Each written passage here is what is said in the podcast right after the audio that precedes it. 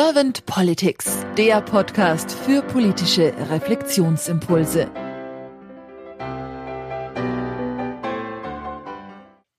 Herzlich willkommen zu einem neuen Podcast von Servant Politics. Mein Name ist Claudia Lutschewitz und ich spreche heute mit Dr. Rocco Buchter.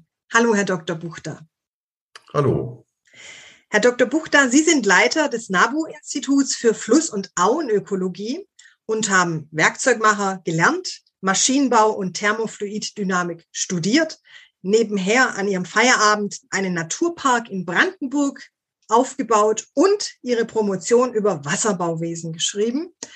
Und ich bin jetzt ganz gespannt auf Ihre Impulse zur Politik der Zukunft. Und wenn Sie keine weiteren Fragen haben, dann starte ich einfach mit meiner ersten Frage. Ja, dann starten Sie. Herr Dr. Buchter, wenn Sie über Politik so nachdenken, was ist nach Ihrer Meinung die Aufgabe von Politik?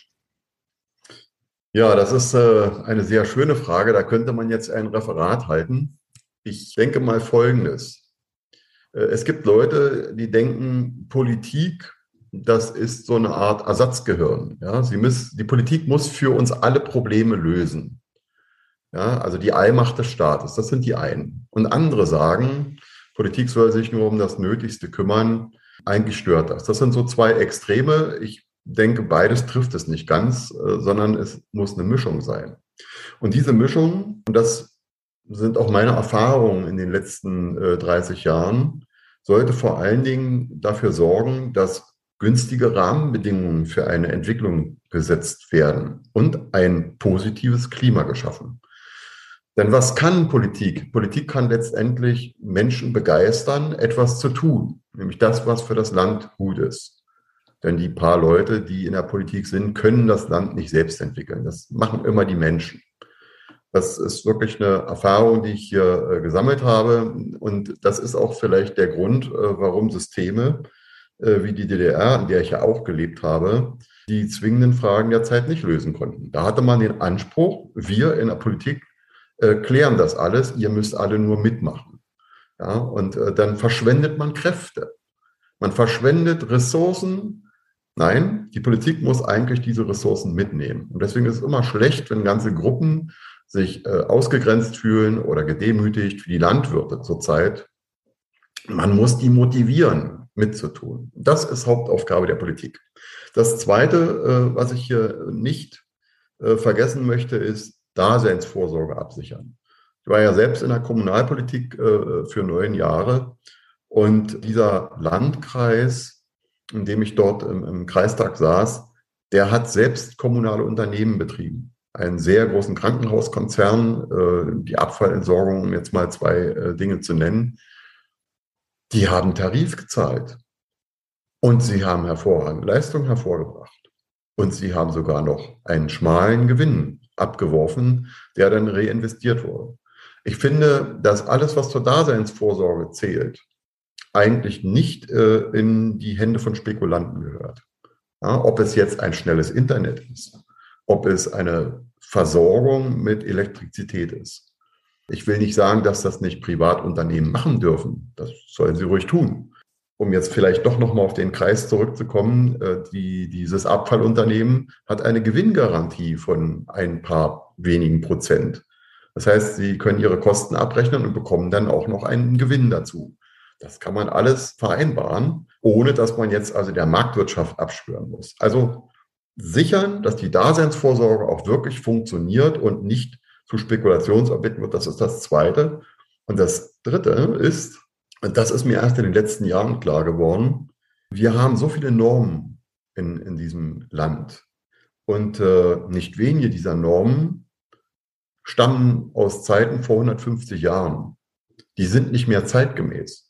Wir investieren heute jedes Jahr Milliarden in die Probleme, zum Beispiel die Wasserknappheit, weil wir ein wasserwirtschaftliches System betreiben, was vor 150 Jahren mal entwickelt wurde und was heute uns das Wasser aus der Landschaft äh, äh zieht. Da, wo wir es ja eigentlich haben wollen, da zieht es das raus und wir bezahlen das auch noch jedes Jahr, jedes Jahr. Und äh, das heißt also, Politik muss alte Normen, muss auch alte äh, Interessen regelmäßig hinterfragen. Ist es wirklich noch, gibt es wirklich noch Gründe dafür, es so zu machen, äh, wie es da steht. Das sind die drei Dinge, die meiner Meinung nach Aufgabe äh, der Politik sind. Sehr spannend. Und wenn Sie das jetzt mal so in die aktuelle Politik transportieren, diese Aufgaben, die Sie da jetzt zusammengestellt haben, wie nehmen Sie es momentan wahr? Also bei der Gesetzgebung haben Sie es schon erwähnt, sie ist zu alt, sie dürfte jetzt reformiert oder auch überarbeitet werden. Wie nehmen Sie so den, den anderen Part der Politik momentan wahr? Ich habe Menschen kennengelernt, die in ein Amt gewählt wurden oder in ein Amt gebracht wurden, politisch bedingt, die sich viel vorgenommen haben, äh, die aber schon nach wenigen Tagen erdrückt wurden von dem, ähm, was sie jeden Tag herausfordert, ja, weil wieder was nicht funktioniert.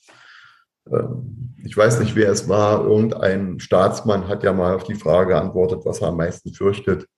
Ereignisse. Ja, also die Ereignisse, die jeden Tag äh, ihn daran hindern, wirklich was voranzubringen.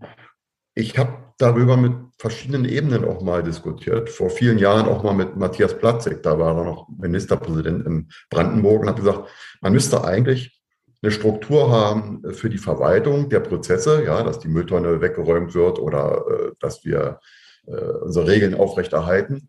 Und dann muss man aber auch ein Ministerium haben für die Zukunftsaufgaben. Die dürfen eigentlich nicht vom Tagesgeschäft vereinnahmt werden und müssen sich dann vollumfänglich den großen Problemen widmen und dafür Lösungen erarbeiten. Also ich finde, dieses Lösungen erarbeiten, das ist in den letzten Jahren viel zu kurz gekommen äh, auf den verschiedensten Ebenen. Und äh, es ist sogar noch viel schlimmer. Äh, man scheut sich mittlerweile davor, etwas wirklich grundlegend zu ändern. Ich komme noch mal auf äh, die Wasserwirtschaft äh, zurück. Ja, wir haben also eine Wasserrahmenrichtlinie der Europäischen Union. Alle Flüsse müssen in den guten ökologischen Zustand gebracht werden. Es ist jetzt nur ein Ausschnitt dessen, äh, was hier Aufgabe ist. Und unsere Flüsse sind derart stark verbaut in Deutschland, dass das natürlich äh, so einfach nicht zu schaffen ist. Und vor allen Dingen, es gelten ja alle anderen Regeln weiter, nämlich schadlos das Wasser aus der Landschaft abzutransportieren, das zu bezahlen. Dafür sind Einrichtungen, die machen einfach so weiter. Und jetzt sollen gleichzeitig die Flüsse in einen guten Zustand, also Dinge, die sich völlig widersprechen. Also sattelt man die neue Aufgabe einfach obendrauf und überlässt es den Akteuren vor Ort, dann irgendeine Lösung zu finden. Und die kann natürlich nicht gut sein. Und die kann schon deshalb nicht gut sein, weil in dem Moment, wo der neue Aspekt, nämlich Wasserrückhalt, funktioniert, jede Menge Landwirte arbeitslos werden, weil sie gar nicht mehr wirtschaften können. Das heißt also, man muss diesen Landwirten eine ganz andere neue Perspektive geben. Man muss die mitnehmen. Die müssen Spaß daran haben, dass es jetzt anders wird. Ja, das muss für sie auch gut sein, profitabel. Ich sage mal, die müssen mit einem Lächeln auf den Lippen aus dem Raum gehen, wenn man ihnen das Angebot gemacht hat. Und das heißt, man muss dieses System, was wir jetzt haben, das muss man grundlegend auf den Prüfstand stellen und muss es neu austarieren. Und das ist kompliziert. Vor allen Dingen, weil ja mehrere Ebenen wie Länder und Bund und dann auch noch Kommunen betroffen sind. Da wagt sich dann keiner ran. Und das ist meiner Meinung nach auch ein großes Problem.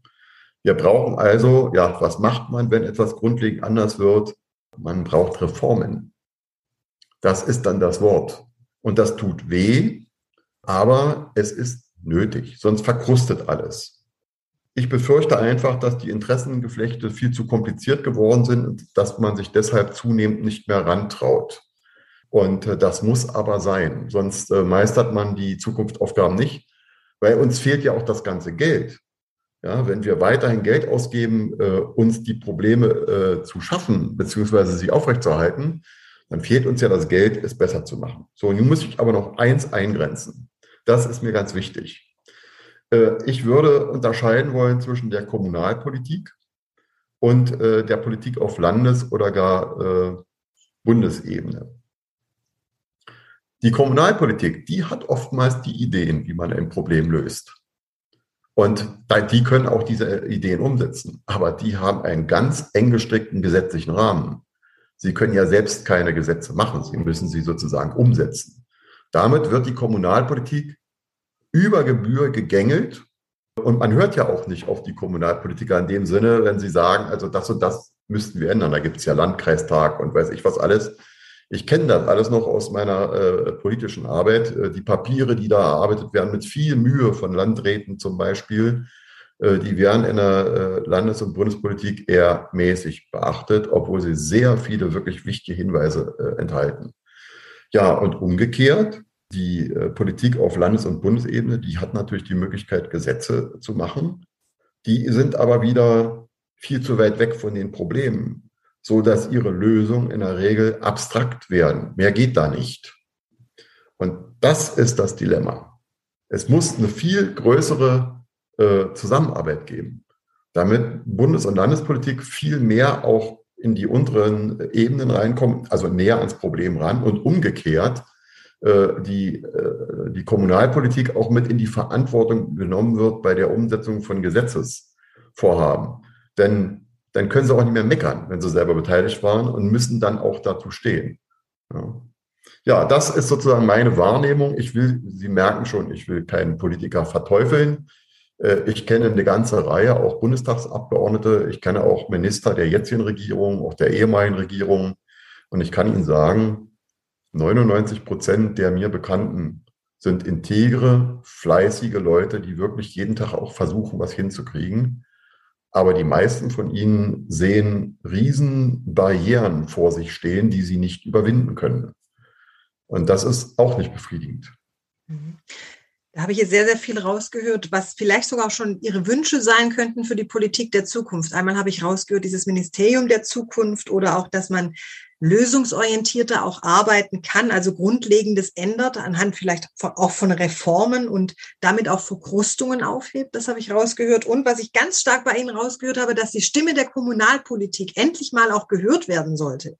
Dass man die vielleicht nicht nur einfach so plätschern lässt, sondern auch vielleicht ernster nimmt und mit einbezieht. Das habe ich so rausgehört. Haben Sie noch weitere Ideen oder Gedanken für die Politik der Zukunft? Ja, also die äh, Politik der äh, Zukunft, die, äh, da möchte ich nochmal anknüpfen, muss vor allen Dingen eine positive Stimmung schaffen.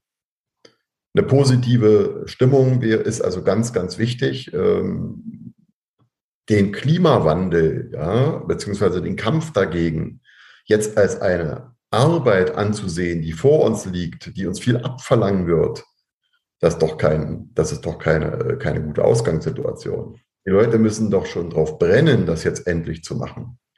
Es gibt so einen alten Spruch, ähm, wer also, ähm, wer also Schiffbauer ausbilden will, der soll die Leute nicht lehren, wie man Bretter zersägt und weiß nicht was, sondern er muss ihnen, äh, muss die Sehnsucht nach dem Meer lehren. Das ist etwas, was die äh, Politik der Zukunft meiner Meinung nach braucht, diese, diese Motivation. Und zum Zweiten, und das äh, ähm, möchte ich hier vielleicht auch mal anführen, stört mich auch in den Medien, dass wir sehr viel über Bauchgefühle reden. Ja? Also was meinen Sie? Ja? Welche, welche Stimmung haben Sie? Ja? Also das Politbarometer, das ist für mich zum Beispiel etwas, das kann man ja gerne tun, aber das ist nicht relevant. Relevant ist doch die Frage, da gibt es eine Aufgabe A.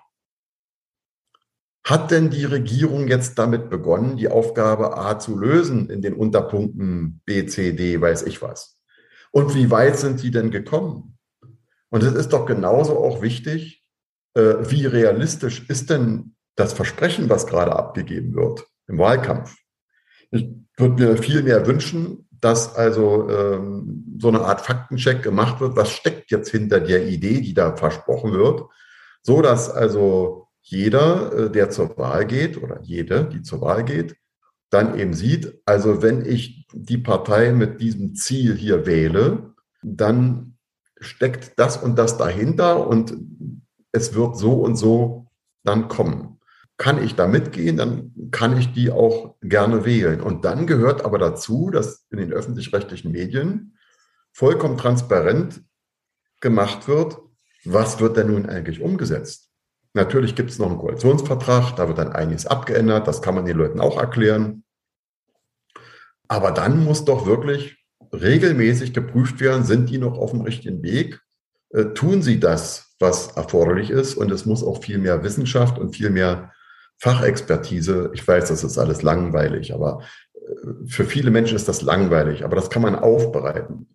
Ich kenne Publizisten, die das aufbereiten können und äh, die verstehen dann den Wissenschaftler oder den oder die Fachfrau. Und einen Satz möchte ich dazu auch noch äh, sagen. Ich komme nun aus einem Bereich, der von vielen als stark wahrgenommen wird, aber eigentlich riesengroße Hürden bekommen hat. Der Naturschutz.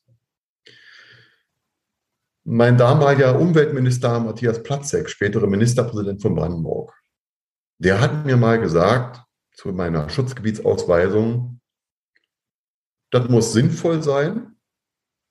Und dann bringst du mir schwarz auf weiß, dass die Menschen in der Region damit einverstanden sind. Sonst mache ich das nicht.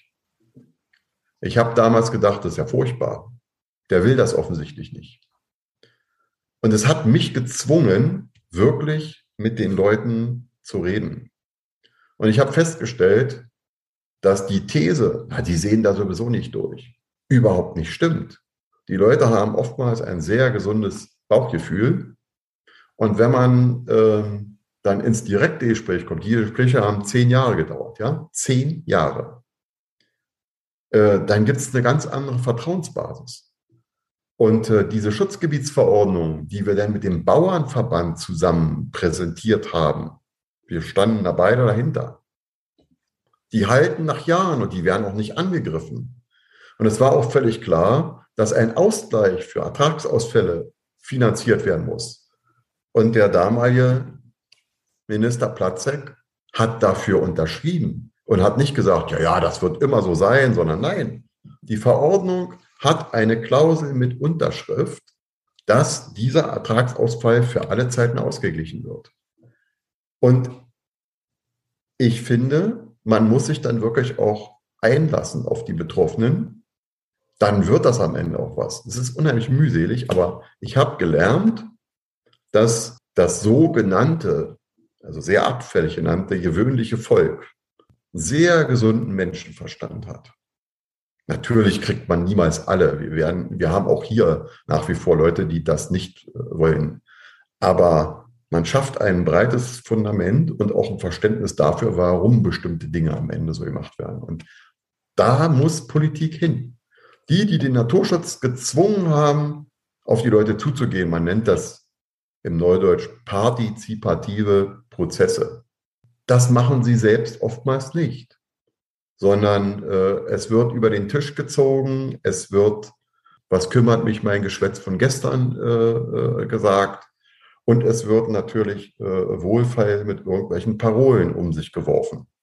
Und äh, je weiter man weg ist von der Basis, desto äh, unschädlicher ist es ja für die eigene Karriere, äh, wenn man dann so äh, agiert. Ich habe im Übrigen an Frau äh, Dr. Merkel äh, sehr gut gefunden, dass ihr das völlig fremd war, so ein Vorgehen. Also sie war eine sehr nüchterne äh, und auch äh, an, an den Aufgaben orientierte äh, Kanzlerin. Das bringt mich jetzt zu meiner letzten Frage, Herr Dr. Buchter, und zwar zur Kanzlerfrage. Eine schöne Überleitung. Herr Dr. Buchter, gehen wir doch mal so in diesen Gedanken rein. Sie wären jetzt Bundeskanzler geworden und Sie hätten jetzt ein sehr kompetentes Team an Ihrer Seite und Sie dürften zwei bis drei Ihrer Herzensthemen gleich am Anfang angehen. Welche wären das, Herr Dr. Buchter? Also Sie würden jetzt vielleicht glauben, dass jemand aus dem Naturschutz sich jetzt sofort äh, Naturschutzthemen äh, widmet.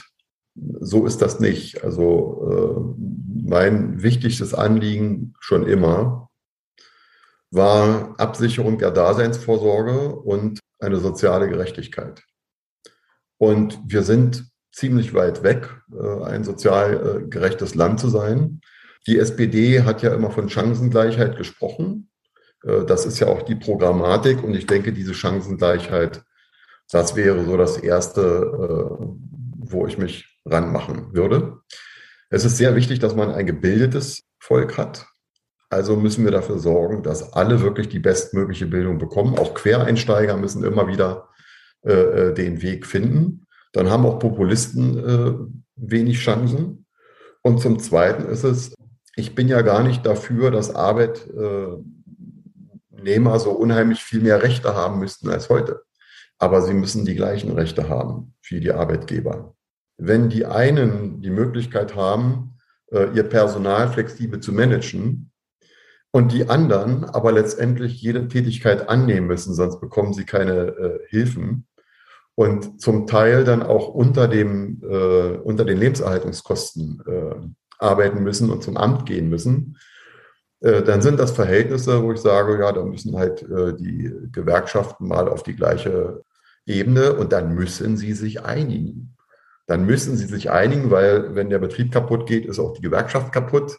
Das ist das eine Kriterium. Das andere ist aber, äh, wenn die Leute nicht äh, von ihrer Arbeit leben können, dann lohnt sich meiner Meinung nach auch die Arbeit am Ende nicht, die sie machen. Dann ist sie offensichtlich nichts wert, ja, wie Müll wegbringen und so. Ist offensichtlich nichts wert, wenn man die Leute nicht dafür bezahlen will.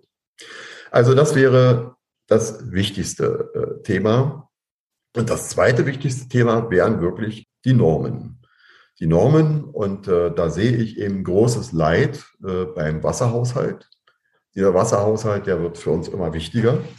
Unsere Altvorderen hatten ein paar Jahrzehnte mit überdurchschnittlich äh, vielen äh, Niederschlägen in den, ab den 1850er Jahren. Und sie schlussfolgerten daraus, wenn wir mehr Landwirtschaft betreiben wollen, das waren Agrarstaaten, dann müssen wir dieses Wasser aus der Landschaft bringen. Also haben sie die Landschaft entwässert. Und äh, heute kann unsere Landschaft das Wasser nicht mehr halten. Das heißt, wenn wir Starkniederschläge haben, ist das Wasser ganz schnell in den großen Fluss. Dann sehen wir, was passiert. Und wenn wir Trockenheit haben, dann ist auch kein Wasser mehr am Boden und dann verdorrt alles. Das heißt, man muss dieses System von 1870, das muss man äh, zurückbringen in ein System, wo sukzessive über einen längeren Zeitraum wieder die Entwicklung zu mehr Rückhalt in der Fläche geht, aber ohne zu übersteuern. Also wir wollen ja auch noch wirtschaften. Und das sehe ich beim Verkehr, das sehe ich übrigens auch bei unserer äh, Politik, bei unserer Energiepolitik. Wir hatten ein Extrem, jetzt kriegen wir ein anderes.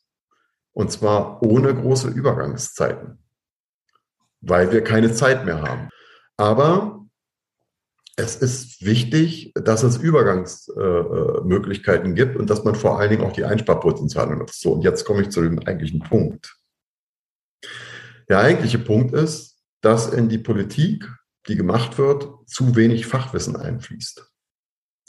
Und es muss Gremien geben, die nicht hinter verschlossenen Türen Rat schaffen für die Politik, sondern es muss halböffentliche Gremien, so wie die Wissenschaft das kennt, mit ihren Plattformen geben, wo man die verschiedenen guten Ideen einbringen kann und Politik muss am Ende eine Auswahl von guten Lösungen haben. Und darüber wird dann beschlossen. Ähm, man kann das noch mit Referenten äh, koppeln, wie auch immer. Aber kein Politiker kann mir heute erzählen, dass er so kompetent ist, dass er das alles überblickt. Selbst äh, die beste Frau, die ich kenne auf einem Fachgebiet, weiß von sich, dass ihr Wissen endlich ist und dass nur ihre eigenen Erfahrungen einbringen kann. Also ist es doch vernünftig, diese Idee entsprechend äh, zu untersuchen, dazu auch eine öffentliche Diskussion stattfinden zu lassen, die nicht von drei Leuten bei Frau Will abgehandelt wird und vielleicht nochmal mit fünf Leuten bei Herrn Plasberg. Äh, es ist ein guter Ansatz, aber das reicht eben nicht. Und äh, dann wird das, nachdem es durchgesprochen ist und auch die einzelnen äh, Fallstricke bekannt sind, hat man dann ein Konzept und das muss dann die Verwaltung durchsetzen. So, das, was dazugehört ist, Verwaltung hat mir im Moment zu viel Macht.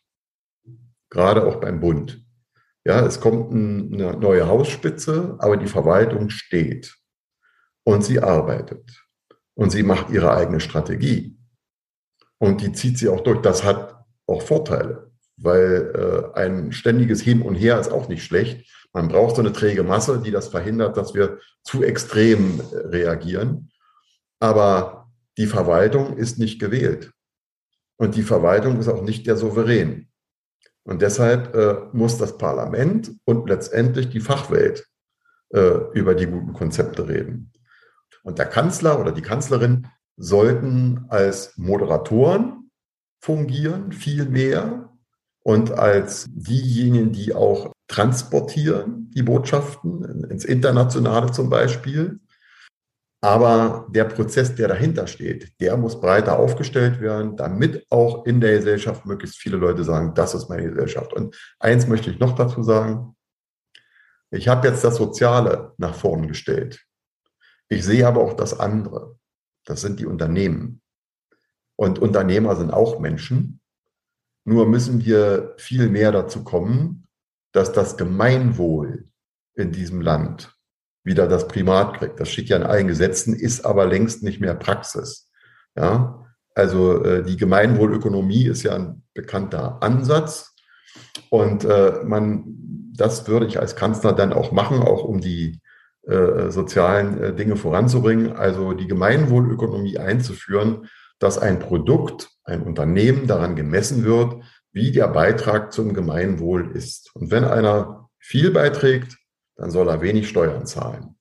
Und äh, wenn er das eben nicht tut, das soll ihm gestattet sein, aber dann müssen wir ihn nicht auch äh, gleichermaßen belohnen. Dann soll er das bitte aus der eigenen Tasche bezahlen. Ja, das wären die Dinge, die ich dann äh, ändern würde. Sehr spannend. Vielen lieben Dank, Herr Dr. Buchter, für Ihre Gedanken und Ihre Impulse. Ich danke Ihnen auch für Ihre Zeit und dann sage ich einfach mal bis bald. Bis bald. Auf Wiedersehen.